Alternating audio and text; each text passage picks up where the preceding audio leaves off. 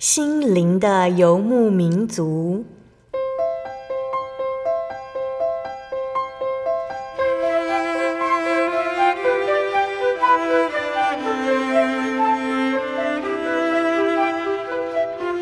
在这个谁都不管谁的后现代社会里，每个人的心灵都是游牧民族。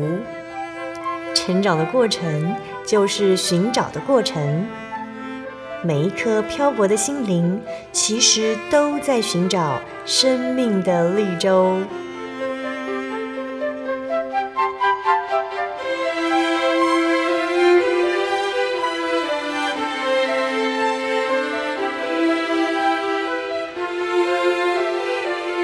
本节目由真耶稣教会台湾总会制作，欢迎收听。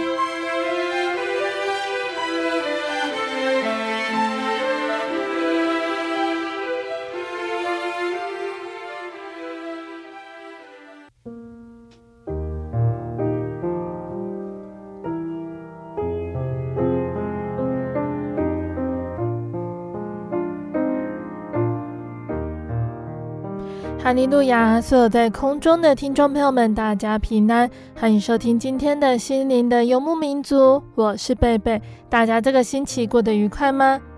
在节目开始之前，贝贝想和听众朋友们分享一句圣经经节，那是记载在圣经旧约的诗篇三十七篇五节：当将你的事交托耶和华，并倚靠他，他就必成全。亲爱的听众朋友们，这段经文的成全指的是什么呢？指的是我们交托给神的任何事情。我们的任务就是将生活中的一切交给神，这可得做一辈子呢。我们不喜欢把自己的事情通通交到别人的手上，对不对？那交托呢，就是将一件事情完全交到神的手中，就像把沉重的背包交给别人去扛。神希望我们遇到困难或难过的时候，也这样子做，将烦忧的重担交给他。我们曾经将生命交托给神吗？如果没有，我们自己一个人承担了什么呢？有没有难题想要交托给神呢？当将我们的难题交托给神，我们就能够放心，因为无论我们交托给神什么，他都会解决。那这里呢，其实也说到了，基督徒的生活必须是一种交托的生活，因为我们对于明天毫无把握，我们不能预知将要发生什么事情。那再来呢，忧虑并不能改变事实，因为我们不能用思虑使寿数多加一刻。那再来呢，我们都软弱无力，光靠自己其实不能做什么。正如枝子若离开果树，就不能结出果子一样。只有完全的交托，能够为我们驱逐多余的愁烦，使我们的心灵得着最大的平安。交托的生活，就能够拆毁我们与神之间的幔子，使我们更亲近神。交托的保障，就是神的全能、信实还有慈爱。因为神是全能的神，所以能够成全我们所交托他的万事，是信实的神，所以不能背乎自己，迟早必兑现他一切的应许。神是慈爱的神，所以必怜恤我们的软弱，满足我们的需要。交托的产生还有支持，乃是基于对神的认识，还有恒久不变的信心。因为对神的全能、信实还有慈爱，如果有深刻的认识，我们就一定会将万事都交托给他。如果有坚定不移的信心，那对于神的交托并贯彻始终，永远不渝。那在现在的社会中呢，许多的人之所以不能够完全的交托给神，乃是因为还没有真知道他。要知道哦，诗篇三十七篇五节。所说的这一段经文的次序，交托在先，成全在后。神的成全永远以我们的交托为前提。如果没有事先将万事都交托神，就不能期待他的成全了。所以，我们可以这样子向耶稣祷告：亲爱的主，我不晓得该如何处理生命中的难题，但是神你知道，求你赐下智慧，使我们真知道你，学习交托给你，等候你，不再为难题烦忧，才能看到你奇妙的成全。阿门。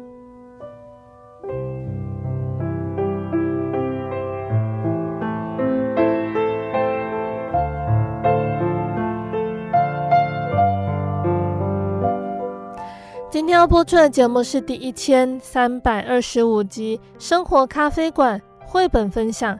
大熊生病了。今天在节目中，贝贝要来和听众朋友们分享《大熊生病了》这本呢，由邦尼贝克还有凯蒂麦唐纳丹顿合作完成的绘本故事。那故事说到了，大家都觉得生病其实是很不舒服的一件事情。如果我们生病了，我们会希望得到什么样的照顾呢？当我们看到朋友生病了，我们又会怎么样对待他呢？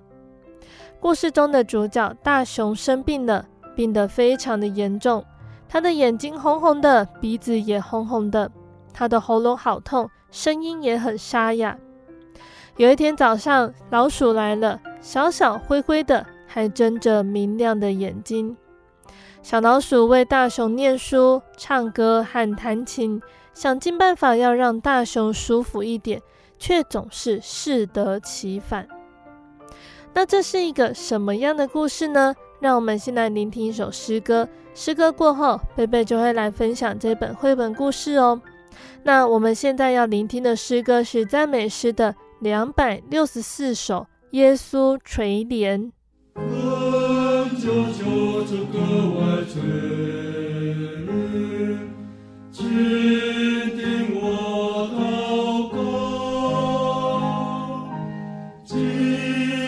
有别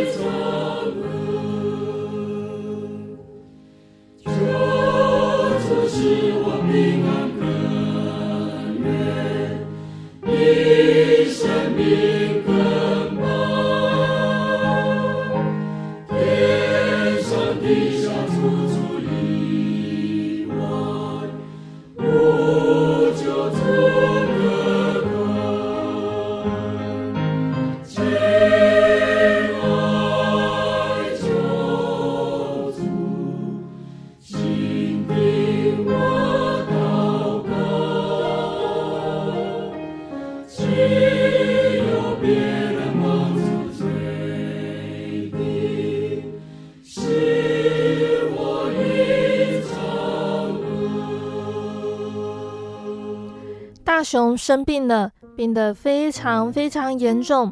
他的眼睛红红的，鼻子也红红的，他的喉咙好痛，声音也很沙哑。事实上，大熊相当肯定，没有一只熊曾经像他病得这么严重。有一天早晨，大熊听见“叩叩叩”的敲门声，大熊粗声粗气地说：“进来。”小老鼠冲进大熊的客厅，小小灰灰的。还睁着明亮的眼睛，大熊窝在椅子上，大大棕棕的，还有个塞住不通的鼻子。它得了重感冒。老鼠大声地说：“我来啦，你应该很快就会好喽。”大熊皱着眉头，老鼠却非常兴奋。大熊提醒他说：“我真的很不舒服。”老鼠说：“是哦。”那我正好有你需要的东西。老鼠在它的袋子里翻来翻去，最后拿出一本黄色的书，在大熊身边坐下来。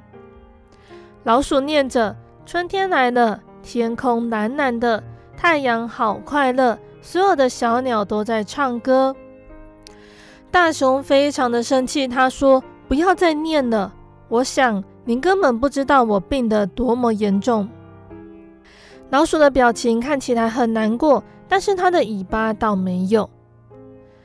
大熊说：“我可能活不久了，我越来越虚弱了。”老鼠大声地宣布：“啊，那我这里正好有你需要的东西，我来唱一首歌，让你舒服一点。”大熊受不了了，他大声吼叫：“太过分了！”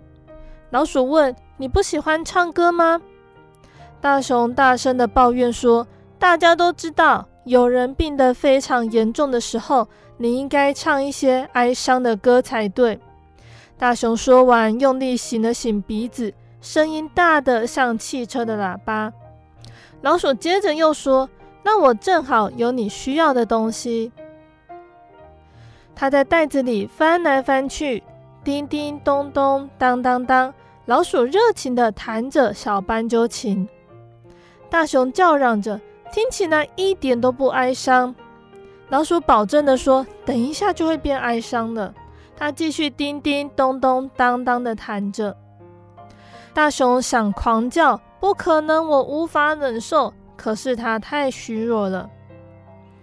大熊气喘吁吁地说：“我的手抖个不停，你得帮我回到床上。”老鼠真的帮了个大忙。老鼠为大熊盖好棉被，便溜出房门。他回来的时候，头上顶着一只大碗。老鼠说：“蔬菜浓汤来喽，我自己煮的哦。”大熊小心翼翼地喝了一小口，很烫，而且尝起来有菠菜和甘草的味道。大熊很喜欢。他渐渐闭上眼睛。老鼠问他说：“你好多了吗？”大熊突然睁开眼睛说：“当然没有，我想我应该立遗嘱。”老鼠说：“啊，那我正好有你需要的东西。”他说完，就从袋子里拿出铅笔和小笔记本。他坐在大熊旁边，手上的笔稳稳写着字。大熊若有所思地望着天花板，说：“我大熊要把我的红色溜冰鞋送给……”大熊停下来，老鼠焦急着斜着身体听。大熊宣布：“我要送给老鼠。”老鼠说：“万岁！”大熊皱着眉头说：“你用不着这么高兴吧？我也要把拖鞋留给你。”他很快的补充：“老鼠看起来对那个东西不太感兴趣。”大熊接着又说：“要把水桶送给老鼠。”这下子，老鼠终于明白大熊病得多么严重了。老鼠问：“还有吗？”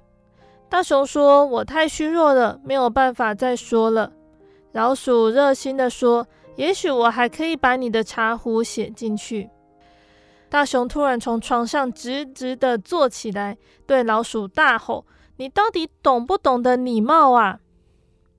老鼠兴奋地说：“你的体力恢复啦！”大熊又躺下去，他说：“才怪！那只是最后的回光返照。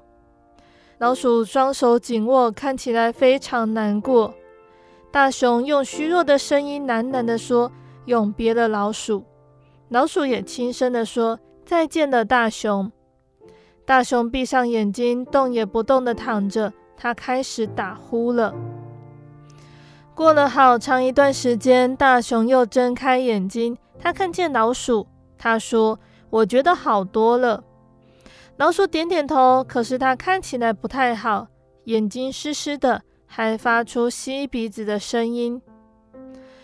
大熊对老鼠说：“也许你最好躺下来。”老鼠没有反对。大熊问老鼠说：“你要立遗嘱吗？”老鼠摇摇头。大熊小心翼翼地为它盖好被子。大熊说：“你生病了，我好难过。”老鼠吸了吸鼻子说：“谢谢你，大熊，那正好是我所需要的。”大熊笑了，老鼠闭上眼睛，很快的进入梦乡。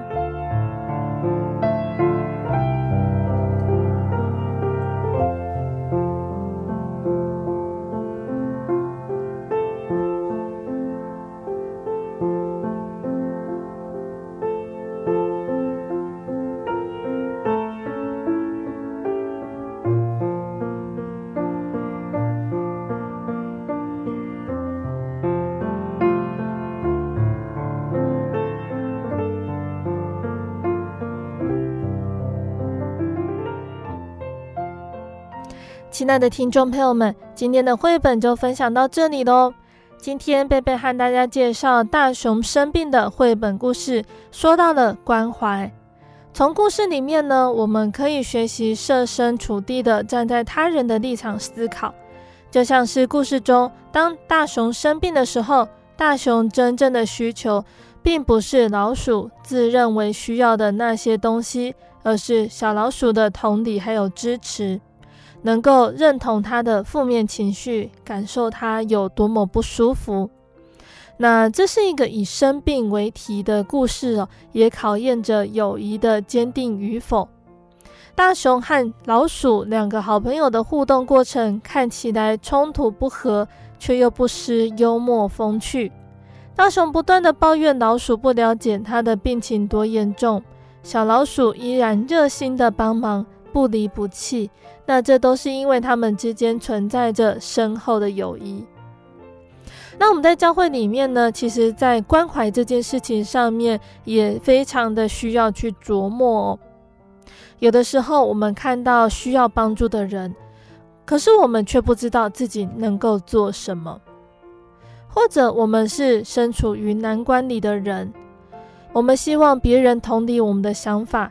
却没有人能够完全的去做到。那不管是在难关里的人，还是身旁的人，我们真的能够做的，就是为他们祷告。那有一首诗歌呢，是有人在为你祷告。这首诗歌的歌词说道：似乎你已祷告，直到力量殆尽，流眼泪如下雨滴，终日不停。主关心而且了解你能忍受多少，他将告诉别人为你祷告。是否你正处在狂风暴雨之中？你的船只离破碎，疲倦失意。别失望，此时此刻有人在为你祷告。宁静平安将要进入你心，有人在为你祷告，有人在为你祷告。当你觉得寂寞孤单，你内心将要破碎，要记得有人在为你祷告。这首诗歌感动了好多人，也安慰了好多人，因为有人在为我祷告。那那样的爱心和功效，真的是无法想象的奇妙。在信耶稣的这个大家庭里面，天上的神是我们的父亲，大家就有属灵的手足之情。父亲喜欢看到孩子们彼此照顾、互相关怀，那这是成功的家庭教育。父亲也会感到荣耀。天上的神就乐意看到我们这些地上的孩子彼此关怀、互相带导。基督徒彼此属灵的情感更超越肉身的关系。那保罗他就这样子勉励我们，靠着圣灵，随时多方祷告祈求，并要在此警醒不倦，为众圣徒祈祷。所谓的家和万事兴，一个家庭的弟兄姐妹如果团结一致，力量如同数字相乘的效果。那在神的家也是如此。魔鬼想要尽一切办法来破坏神的家，我们的弟兄姐妹就更要用祷告团结起来，抵挡他的攻击。像是彼得呢，他受到逼迫，被关在监牢里，希律王还派了四班兵丁来看守。每班四个人哦，那这样的班次和组织真的是铜墙铁壁。但是教会切切的为彼得祷告，最后天使救彼得出了监牢，看守的人全部都被希律王所杀了。那在之后呢，基督的名得到荣耀，神的道日渐兴旺，越发广传。那基督呢，是教会的头，教会是基督的身子。每个信徒都是这个身子的肢体，有的是眼睛，有的是手，有的是脚。眼睛受伤疼痛的时候，脚会走去药房买眼药水，手会帮助点眼药水。那因为眼睛疼痛，全身每个肢体都疼痛，都要发动起来帮助看顾受伤的肢体。那就像圣经所说的：若一个肢体受苦，所有的肢体就一同受苦。若一个肢体得荣耀，所有的肢体就一同快乐。如果有一个肢体不会与其他肢体共同感受痛苦或荣耀，那可能这个肢体已经麻痹、坏死了，会影响全身的健康，危及生命的存活，需要实施截肢手术。那这个彼此互相关怀呢，也像是我们同在一艘船上。那教会呢，其实就很像大家都在同一艘船上面，一艘船不能够有任何的破裂，一个地方进水，全艘船都要沉没。教会如同一艘在大海上航行的船，信仰的考验如同汹涌的波涛，打击是一波又一波的来袭，每个船员都要尽力维护船只的安全，每个人的位置都很重要。浪涛要从何处打来，没有人知道，所以我们每个人都要提高警觉。任何位置的软弱，不是他一个人的安全责任而已，也是全艘船每个人的安全责任，要立刻补位加强。那同样的，教会任何一位弟兄姐妹的软弱，也是全体的责任，要用祷告的力量来补强，不能够有缺口，还有破洞。否则，全教会都要沉默。主耶稣要我们得人如得鱼，首先要开船进深海，才能够收获大鱼量，得救的人天天加增。教会更要为传道人祷告，求神打开传道的门，能以讲基督的奥秘，按着所该说的话，将这奥秘发明出来。福音的工作是和魔鬼的征战。要将各样的计谋、各样男主人认识神的那些自高之事一概攻破了，又将所有人的心意夺回，使他都顺服基督。这样子的征战，只有靠着圣灵的祷告才能够得胜。所以，教会这艘船所有的船员都要在圣灵的彼此代祷里合一。那刚刚前面有说到，天父他会垂听成全我们的祷告。天父真神喜悦听到我们彼此代祷的声音，乐意垂听和成全，就好像摩西站在以色列百姓的破口当中，为他们代祷，使神的愤怒转消，否则神就灭绝一切以色列百姓了。那圣经中也有一个故事是这么说的：有一个瘫子，他被四个人抬来求主耶稣医治。因为人很多，甚至连门前都没有空地。那这四个人呢？他们拆了房顶，就把摊子连所躺卧的褥子都垂下去。耶稣看见他们的信心，于是医治摊子，叫他起来走路回家。这四个人的信心也是代祷的表现。那这里就让我们知道信心的重要性哦。在加利利的加农呢，有一个大臣。他的儿子在加板农患病，快要死了。他来求主耶稣下去医治他的儿子。主耶稣只用言语，并没有到他家里亲自为他的儿子按手祷告。结果大臣相信主耶稣的话，他的儿子就在那个时候得到医治。父亲为孩子的祷告得到主耶稣的成全和垂听，孩子的病就得到医治了。所以呢，这就让我们知道我，我们彼此爱心的代祷，得到父神的垂听，功效真的是很奇妙，可以超越空间的。父亲在迦拿与耶稣的对话，儿子在迦百农生病却不明所以的痊愈。代祷者的功效可以完全承担被代祷者的软弱，就像大臣的儿子可能还没有认识耶稣，还不会祷告，然而他的病却得到医治。信心软弱的信徒自己都不会祷告了，但是弟兄姐妹的代祷却可能呼唤他，而产生拯救与挽回的效果。那原则上呢，我们自己在生病受苦的时候，我们自己就要祷告，然后请教会帮助代祷，如此弟兄姐妹彼此代求，病就会得到医治。代祷的时刻。弟兄姐妹的情感也更能够融合在一起，多美好啊！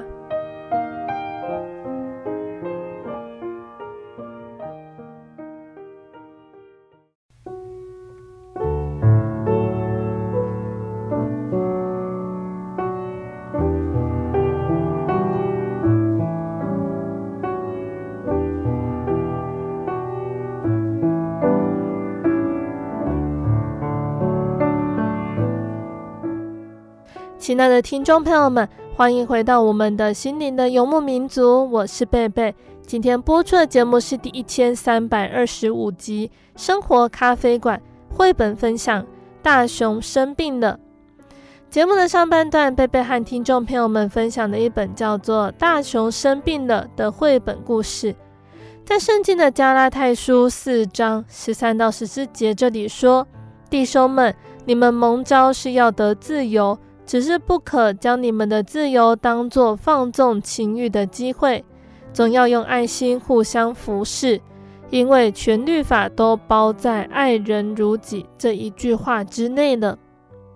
那借由这本绘本呢，我们可以了解到圣经所说的“爱人如己”，实际做起来其实并不简单。所以呢，愿我们秉持着神的爱，学习如何彼此关怀。那在节目的下半段，贝贝要继续来和大家分享圣经故事，欢迎听众朋友们继续收听节目哦。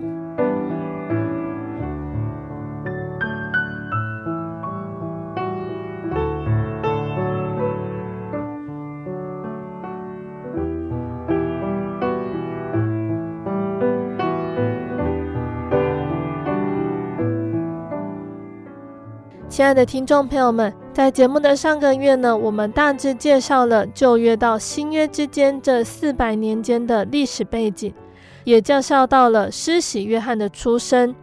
施洗约翰的父亲撒迦利亚在圣殿里看到异象，得知他的太太伊利莎伯虽然年纪老迈，但即将要生下一个儿子，要给他取名叫约翰。那伊利莎伯的产期到了，他真的生下了一个儿子。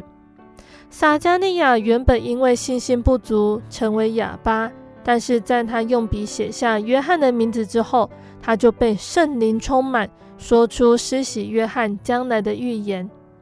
施洗约翰要成为先知，宣告救主的来到，他要行在神的面前，预备神的道路。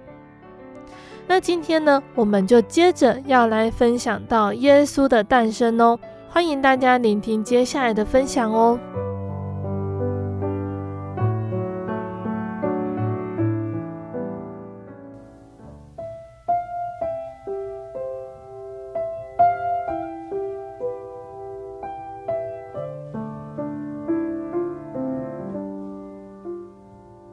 我们要把时间拉回到施洗约翰还在妈妈以利沙伯肚子里的时候。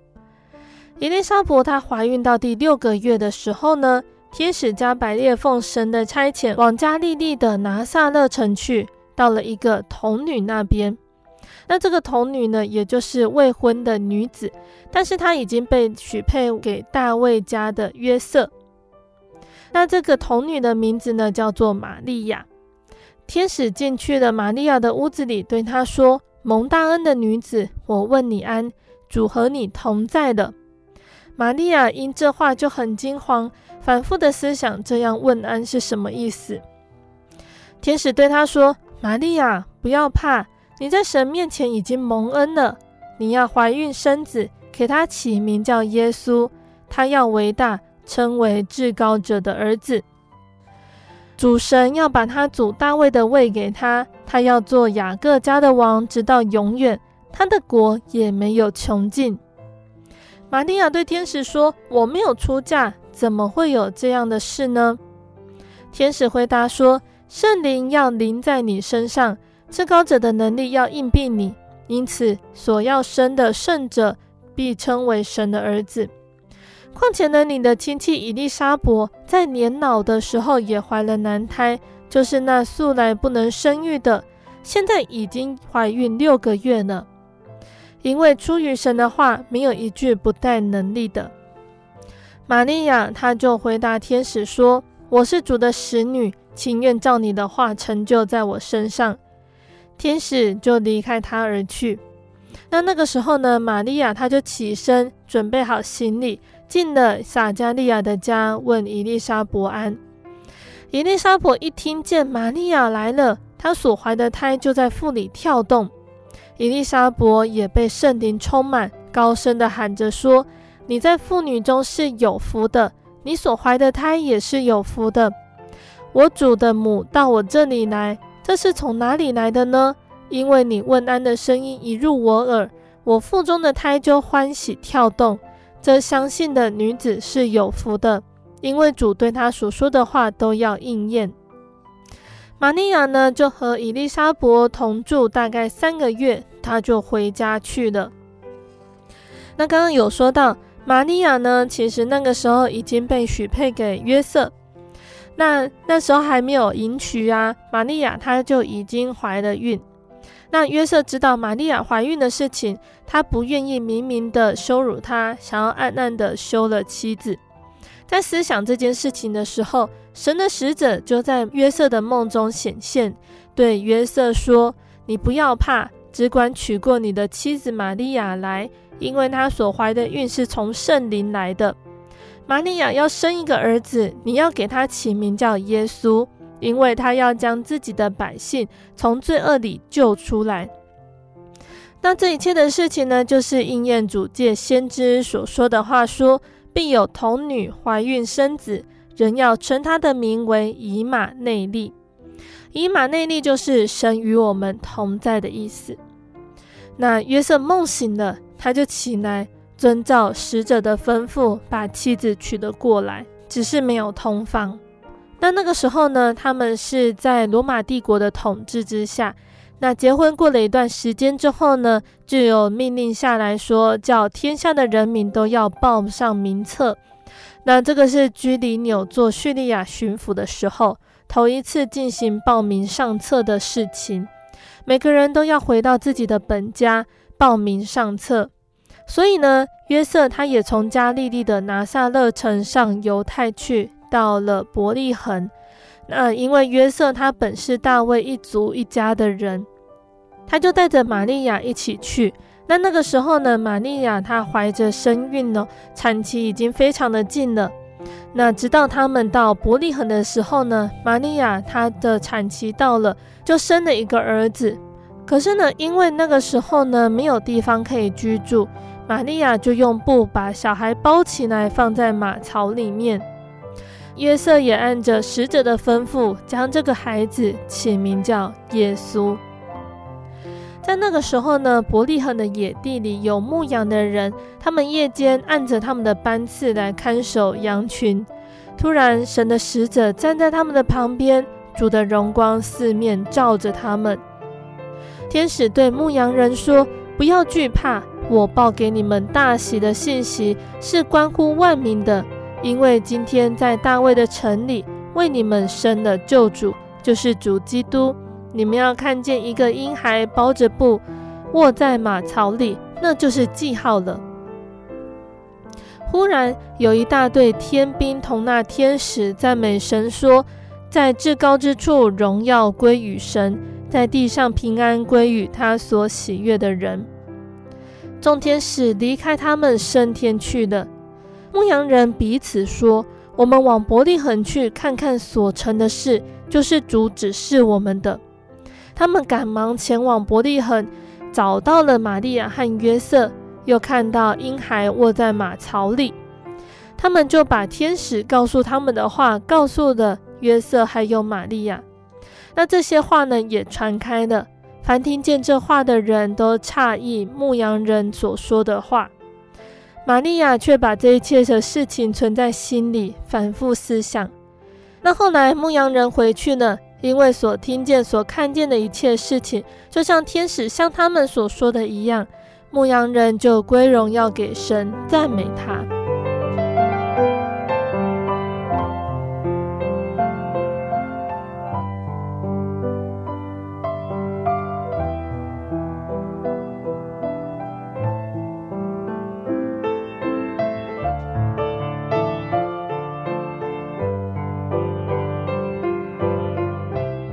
好，那亲爱的听众朋友们，我们的圣经故事就先分享到这里了。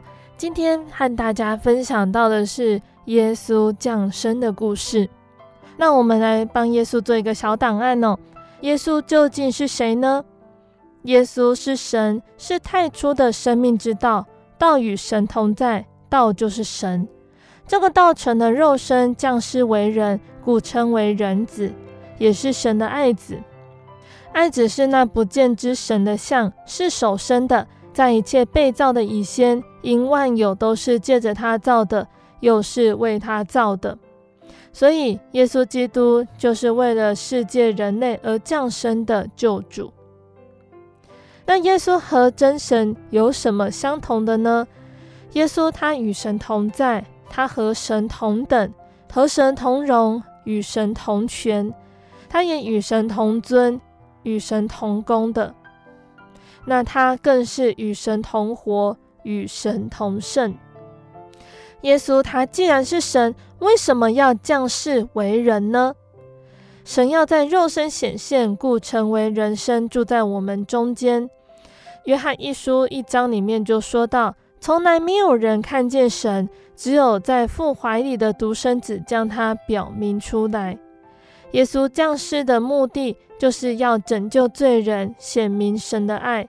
使世人因为信他而得救。那神爱世人，拯救世人，为什么必须差遣耶稣到世上呢？那是因为世人因罪恶与神隔绝，所以必须由耶稣到世间，作为神与人中间的中保，使世人借着主耶稣与神和好。他能够引我们到神面前，让我们做属神的儿女。那耶稣基督的名字有什么样的意义呢？耶稣这个名字是希腊文，希伯来文念起来就是约书亚哦。那翻译过来呢，也就是耶和华是救主的意思。那所以耶稣这个名就是神的名，除他以外，并无别名可以靠着得救。基督这个词也是希腊文，希伯来文就是弥赛亚。翻译过来的意思就是受膏者，因为古希伯来的君王、先知、祭司都要行受膏礼。基督呢，他是神所设立的受膏者，为万王之王、万主之主。救主耶稣是照真神救人的计划被差到世界，要完成救恩、拯救万民的。因此，主耶稣的降生是与我们全世界的人都有很密切的关系。旧约时代的那些真神的选民也都仰望他，等候他来完成救恩，否则他们就没有得救的希望。主耶稣的降生是这样重大的事情，因此他的降生也比任何人奇妙。而这些奇妙的事情更证明他就是天地主宰真神，是神的儿子，是弥赛亚，是我们的救主。那我们回到故事里面呢，来看看对于耶稣降生有哪些奇妙的事情呢？第一个，也就是耶稣降生是事先有预言的。一般的母亲在怀孕的时候呢，没有办法知道婴孩是男生还是女生，更不可能知道他的智力、个性、能力、将来的成就或所要做的事情。唯有主耶稣呢，在他还没有降生的几百年前，以赛亚先知就预言说，有一婴孩为我们而生，有一子赐给我们，政权必担在他的肩头上，他名称为奇妙策士。全能的神，永在的父，和平的君，他必在大卫的宝座上治理他的国，以公平公义使国坚定稳固，从今直到永远。那从这一段经文里面可以知道，以赛亚先知预言按着肉体，他是男的，是大卫的子孙，但耶稣实在是永在的父，全能的神。他为王之后，要治理他属灵的王国。他属灵的国度里的百姓要得到属灵的平安，他的王国将要永远长存。同时呢，我们也可以知道，以赛亚先知预言主耶稣是由童女而生。世界上从古至今一直到将来，没有一个人能够像主耶稣那样，只有亲生母亲，没有亲生父亲。他的父亲约瑟是他的养父而已。主耶稣没有父亲，怎么能够由童女玛利亚生出他呢？这是因为神的大能哦。神是全能的神，他有能力从无中创造很多东西。他要让一位还没有结婚、与人同房的童女生出一位神的儿子，在神来说是一件很简单的事情。那为什么一定要由童女生下主耶稣呢？这是因为。人类自从亚当犯罪之后，他的子孙所有的人都在罪中继承了从始祖亚当遗留下来的罪。但是只有主耶稣，因为他是从圣灵怀胎由童女而生的，因此唯有他没有继承这个原罪，也因为他没有罪，才能够成为我们的救主来救我们。那以赛亚先知预言耶稣的降生。弥迦先知就预言了主耶稣降生的地点。弥迦先知他说：“伯利恒以法他啊，你在犹大诸城中为最小，将来必有一位从你那里出来，在以色列中为我做掌权的。他的根源从亘古，从太初就有了。”耶稣的父母都住在拿撒勒，不住在伯利恒城。那那个时候正好罗马政府命令百姓在那特定的时间都要回到自己的家乡来登记户口。那因为耶稣的养父约瑟是大卫的子孙，是伯利恒人，他就带着玛利亚从拿撒勒赶回伯利恒。就在他们还在伯利恒的时候，玛利亚就生了耶稣。因此，耶稣他不是在拿撒勒出生，却是在离得很远的伯利恒出生的。那怎么可能会这么巧呢？那这其实不是凑巧哦，而是真神有计划的安排。耶稣在伯利恒出生的事情，应验了弥迦先知的预言。如果这件奇妙的事情没有发生，之后我们会提到有几位博士，他们从东方来到耶路撒冷询问的时候。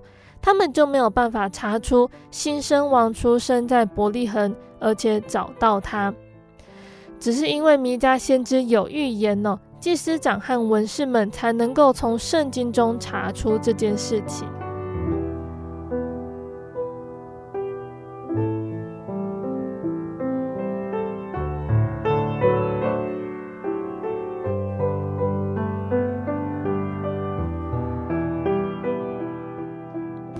对于耶稣的降生呢，有第二件奇妙的事情呢，也就是天使来预报主耶稣的降生。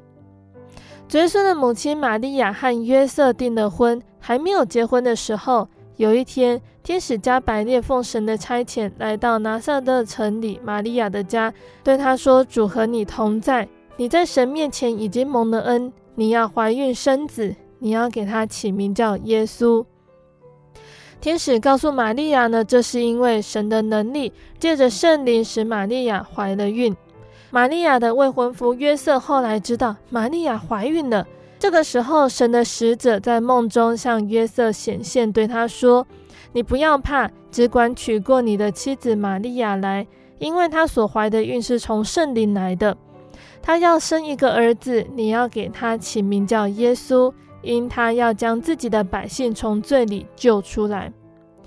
从这两件事情，我们可以知道，耶稣有亲生母亲，但约瑟是养父哦，不是亲生父亲。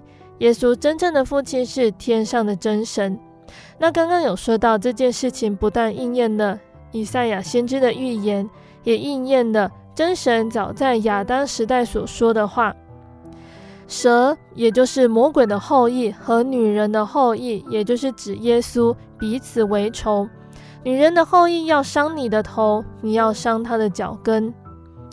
那第三件事情呢，也就是天使向牧羊人们报告主耶稣降生的事情。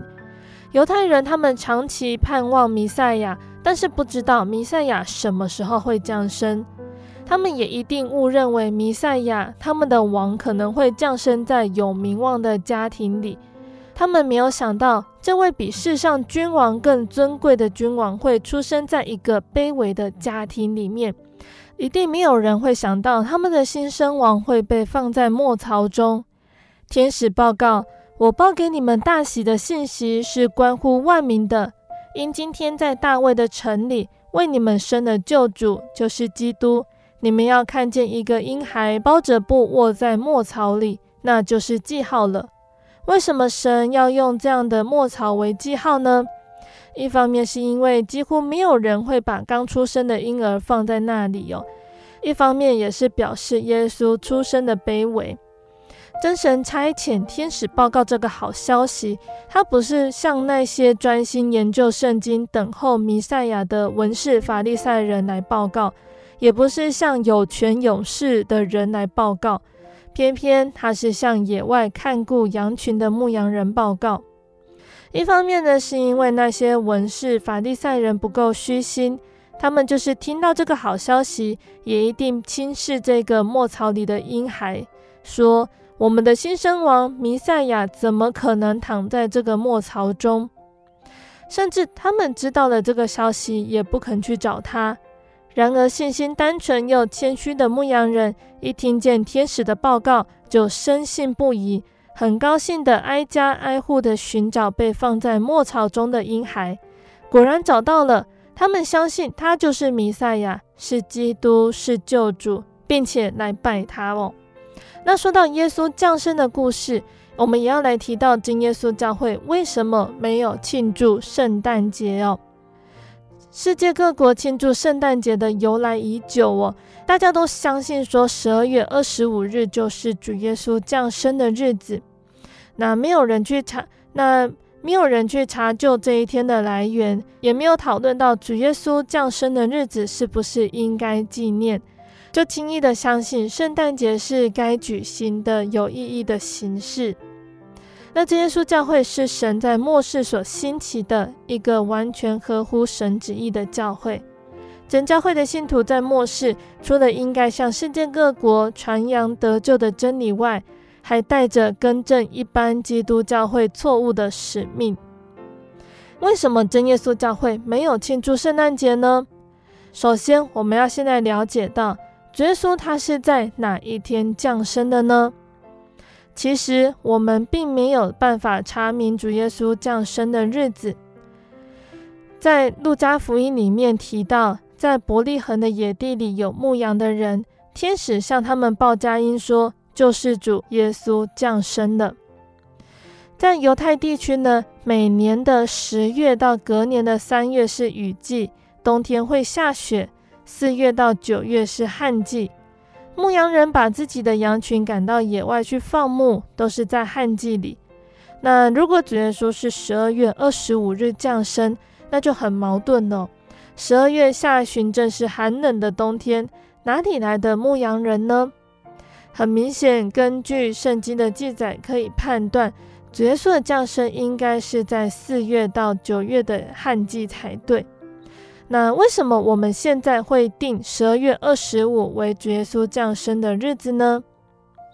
在西元的第四世纪之前呢，基督徒庆祝圣诞节，有的是在一月，有的是在三月或者是四月，都没有统一。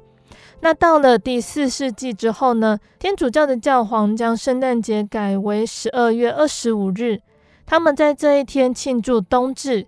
那因为冬至是白天开始增长的头一天，当时的教皇为了讨好异教徒，引导他们来信耶稣，就宣称主耶稣也和太阳神一样，是在十二月二十五日降生的。因此，大家之后都是在十二月二十五日来庆祝圣诞节。那我们应该纪念主耶稣降生的日子吗？圣经里面许多地方明白的记录，某件事情发生是在某月某日，可是主耶稣降生的日子却没有记载。那这并不是写圣经的人忽略了，而是有神的旨意在里面。我们翻阅整本新约圣经，找不到主耶稣为他自己庆祝生日，或者是吩咐门徒应该纪念他的生日的记载哦。当主耶稣升天之后，门徒也没有举行过任何纪念主耶稣降生的事情。主耶稣的旨意是不愿意世人为他庆祝生日的。那十二月二十五不是耶稣的生日，耶稣也没有要我们纪念他的生日。我们可不可以自己定一个日期来庆祝耶稣的降生呢？答案是不可以的。圣经上不记载耶稣降生的日期，就是不想要有人为他做生日的庆祝，因为耶稣是太初的道，道就是神。神说，在还没有亚伯拉罕就有了我，而且在耶和华造化的起头，在太初创造万物之先就有了我。耶稣降生为人，是神在肉身的显现，住在人间，所以不用给他一个日子作为肉身诞生的起始，因为神本是无始无终的神。在使徒时代，使徒得到了圣灵的启示，一切都是按照神的旨意而行。那个时候没有什么圣诞节。后来教会所传的道理越来越离谱。一切不遵照圣经的指示，随便依人的意思改变神的吩咐。到那个时候呢，圣灵就停降了。圣诞节是圣灵停降以后，教会随着世俗创设出来的节日。他们庆祝圣诞节的目的，自称是为了感念神赐独生子给世人的大爱。但是基督徒感念神的爱，应该是天天感念，时刻感念。何必指定一天来特别感念呢？那刚刚有说到，特别指定一个日期来庆祝耶稣的生日，在圣经中并没有记载耶稣的生日是在哪一天，也没有提到我们要纪念耶稣的生日。圣经是神借着人所写出来的，里面的每一句话都不能更改，也不可擅自加添或减少。在《申命记》的十二章里面提到。凡我所吩咐的，你们都要遵行，不可加添，也不可删减。在箴言的三十章里面也说到：我的言语你们不可加添，恐怕他责备你们，你们就显为说谎的。那在启示录的二十二章里面也说到：我，我向一切听见这书上预言的做见证，若有人在这预言上加添什么，神必将写在这书上的灾祸加在他身上。那这里呢，我们就可以知道，圣经上并没有记载主耶稣在哪一天降生，所以在真耶稣教会里面就没有准备圣诞节，也没有把圣诞节当做一个很重要、必须去遵守度过的节期。那也不会顺应世界的潮流，寄送圣诞节卡片、装饰圣诞树等等活动。好，那亲爱的听众朋友们，我们今天呢，和大家分享的是耶稣降生的故事哦。那今天的故事出自于圣经的马太福音，还有路加福音。大家有空可以先阅读圣经，再来聆听贝贝的分享哦。那今天的圣经故事就分享到这里喽，请大家继续锁定心灵的游牧民族，贝贝将会继续和大家分享接下来的圣经故事。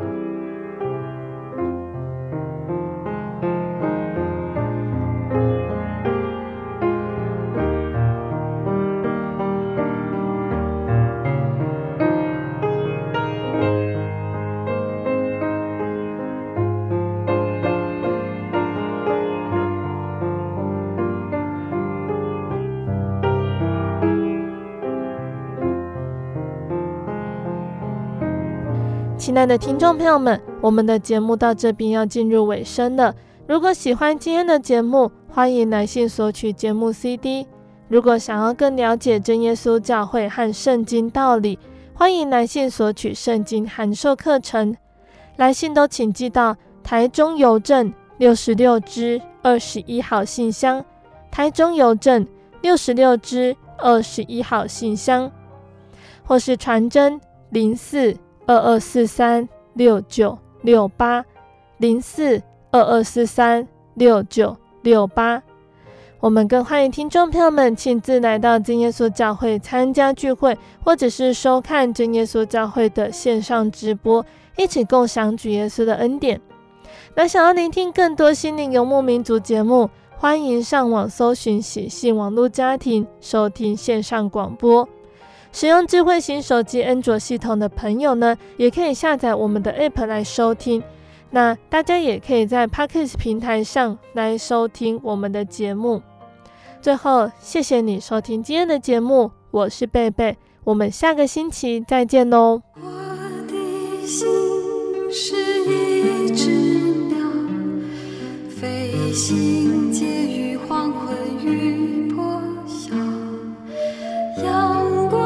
下。